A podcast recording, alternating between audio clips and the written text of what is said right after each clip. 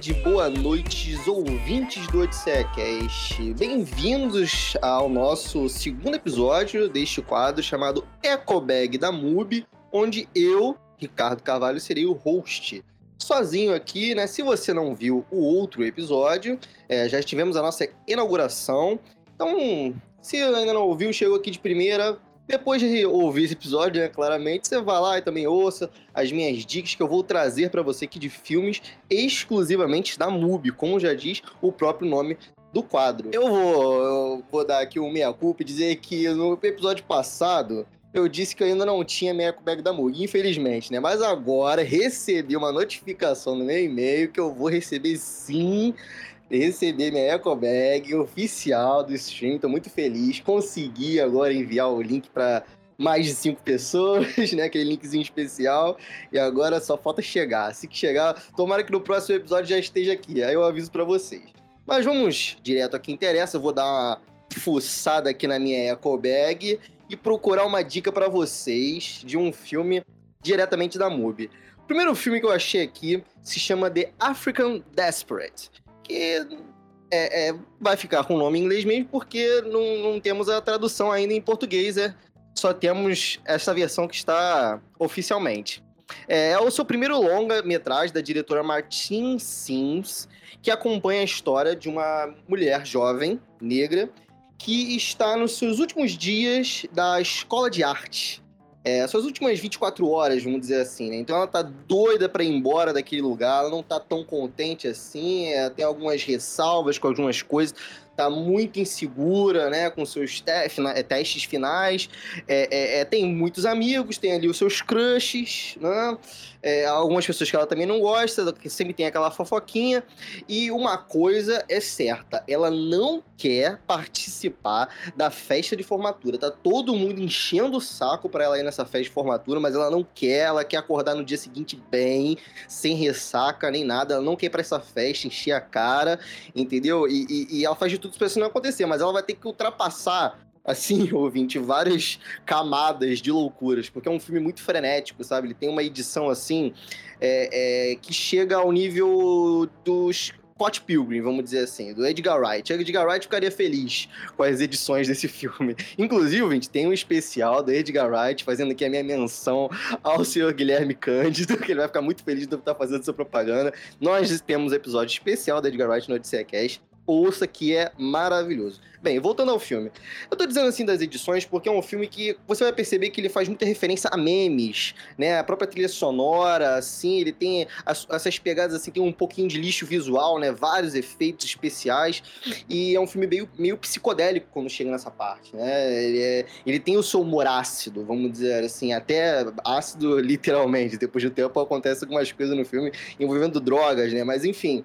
E, e, e a gente vai acompanhando a, a, a, o dia, né? O filme todo se passa num dia dessa garota. E da, é, é, faz parte daqueles filmes da categoria ansiedade, sabe? O nome desse filme poderia ser assim, o gênero ansiedade, que nem Shiva Baby, que inclusive também é, é um filme que está exclusivamente na MUBI, um filme muito engraçadíssimo, assim como esse. Eu gostei demais. É aquele filme que ele não faz um apelo de sátira da geração Z, que a gente está muito mais acostumado, né? Ficar vendo esses filmes agora como Body, Body, Bodies, ficar fazendo crítica ao TikTok, essas coisas. Esse é um filme que ele faz uma crítica à geração millennial.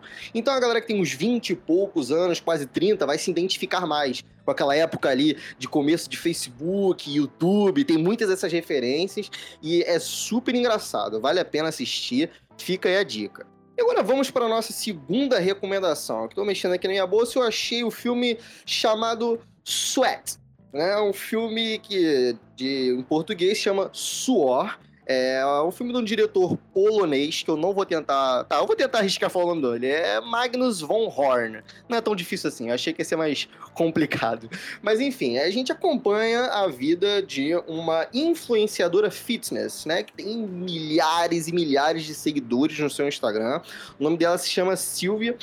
E a gente passa a acompanhar o drama de, dessas pessoas. Né? O filme ele faz uma crítica ali social a esse mundo da internet, de, de influenciadores, de pessoas que vivem disso, vivem da imagem, vivem da estética, e, e, e isso tudo vindo da perspectiva de uma mulher branca, hétero, cis, né, loira, que, que, que passa o seu dia a dia como isso, né? Ela é tipo um coach de, de, para, de, de, de influência para pessoas que querem viver no mundo fitness, né? Então a gente acompanha a história dela, suas crises existenciais, é, a solidão dessa mulher, né? Ela não conseguia arranjar alguém, assim, um amor, né? Um namorado propriamente dito, uma pessoa fixa na vida dela, e, o, e o diretor vai vai mostrando de uma maneira bem criativa, né? Porque a gente não é nada muito novo esse tipo de filme, esse tema, assim, é até meio clichê.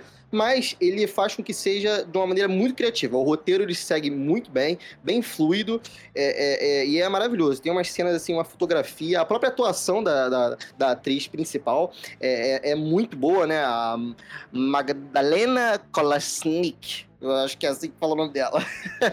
Tentei arriscar, gente.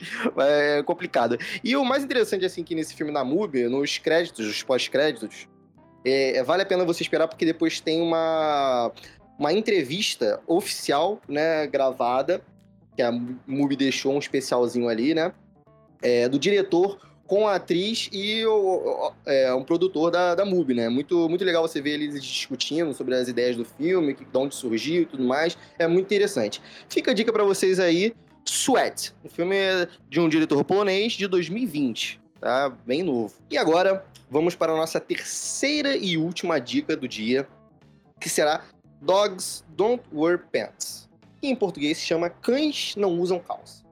É, o filme com esse título ele pode dar uma impressão de que tem alguma coisa a ver com cachorro, animais e tudo mais, mas na verdade não. É só uma expressão que depois de um contexto ali, quando você for assistir o filme e o que eu vou apresentar para vocês, aí sim vocês vão entender. É, na verdade, é mais uma questão de. Sabe aquela música da Kelly Key? Vem aqui, que agora eu estou chamando, vem meu cachorrinho, a senhora dona tá chamando. Então, é mais ou menos isso.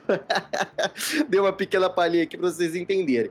É, é um filme finlandês, né, de 2019, e que acompanha a história de Juha, um homem é, que acabou de perder a, a, sua esposa em um acidente e depois de anos ele ainda vive com esse sofrimento na, na sua cabeça. É, ele ainda fica vagando com aquilo ali e, e, tendo suas crises existenciais, e isso acaba atrapalhando no seu dia a dia, né? Ele, ele tem uma filha pequena, menina, e, e, ele trabalha como cirurgião, ele é, trabalha no hospital. Então, para ele suprir é, esse problema dele, acabar logo de vez e, e saber lidar com isso, ele acaba se encontrando né, ele conhece uma daquelas é, umas expressões que as pessoas usam, que é dominatrix. É uma mulher chamada Mona, é, é, que ele acaba tendo encontros para satisfazer prazeres de BDSM, né? Ele acaba sendo o, passivo da situação e, e, e, e, e acaba é, utilizando da, da, do choking, né? Que é do enforcamento, do, da, da asfixiação, para chegar ao êxtase mais superior possível, quase um nirvana, né? Ele tem uma aquela questão da pulsão de morte, né, na psicologia, para ele ter contato com os últimos momentos que ele teve com a sua esposa, né? Ele presenciou a morte dela, ela morreu afogada, então ele, ele passa o filme inteiro é, usando e abusando dessa situação. É, o filme ele flerta com essa questão do erotismo, com o drama, com o psicossexual,